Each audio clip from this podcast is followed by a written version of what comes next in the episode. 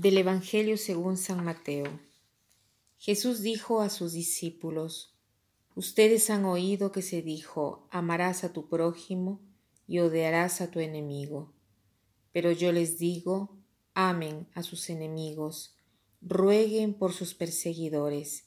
Así serán hijos del Padre que está en el cielo, porque Él hace salir el sol sobre malos y buenos, y hace caer la lluvia sobre justos e injustos.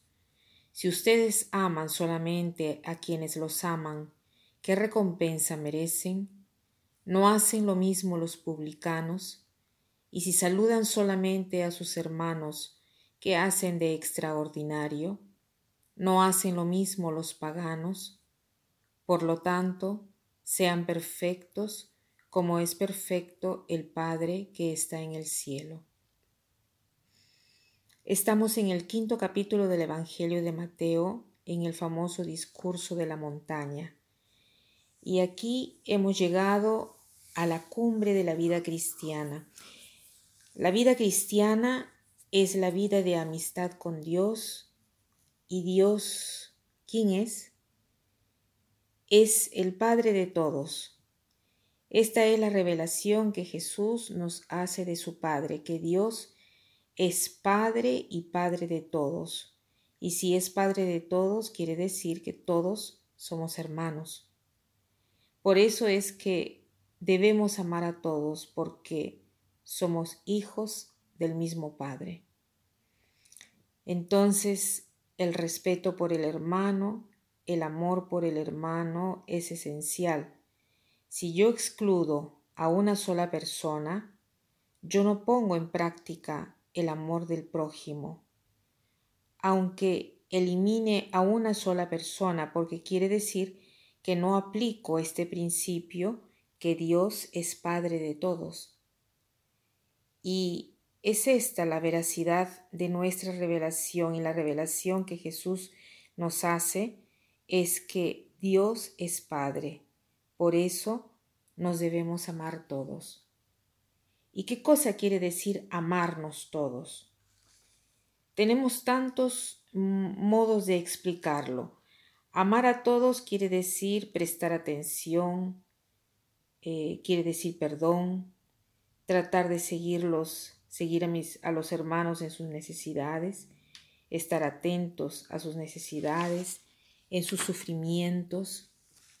Pero hay una cosa importantísima que me gusta sotolinear en cuanto al amor al prójimo y es esta.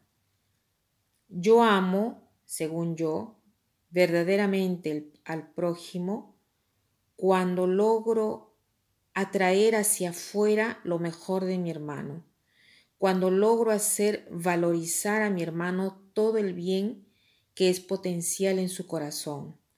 O sea, amar al hermano quiere decir buscar en cada persona esa luz de divino para hacerla florecer, para hacerla desarrollar y para hacerla luminosa al punto de poder dar luz a todos los demás. Esto quiere decir amar, amar al prójimo. Y Jesús quiere que nos amemos todos, ninguno excluso, y así seremos todos perfectos.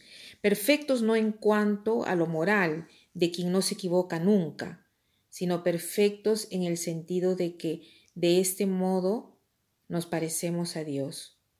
De este modo, nosotros hacemos obrar dentro de nosotros el amor de Dios. ¿Y cómo hago para amar al prójimo que me odia, que me hace mal, que me ha hecho del mal, que ha hecho del mal en mi familia, que me amenaza, ¿cómo hago? Hay solo un secreto. Dejar obrar dentro de mí el amor de Dios. Esta es la perfección. La perfección no se trata de un comportamiento que tengo que imitar, porque no lo, no lo lograré jamás. En cambio, lo que se me pide es ser hijo y ver en mi hermano otro hijo de Dios. entonces tengo que dejar obrar el amor de Dios en mí. El amor de Dios no puede hacer otra cosa que amar, porque Dios no puede hacer otra cosa que amar.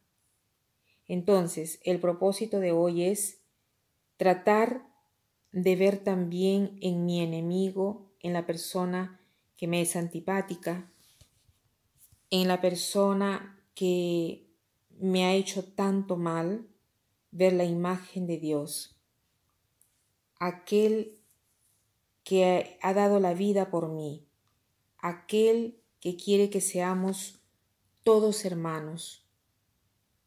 Podremos lograr, lograrlo solo si nos dejamos amar primero por Dios. Hagámonos hoy el propósito de pedir al Señor su gracia, su corazón, sus manos, sus ojos, para iniciar a ver con su corazón, con sus ojos y tocar con sus manos nuestro prójimo. Para terminar, quiero citar esta frase de San Pablo que dice así, Todo lo puedo en aquel que me conforta. Y repitámoslo cuando no eh, logremos hacer algo. Todo lo puedo en aquel que me conforta. Que pasen un buen día.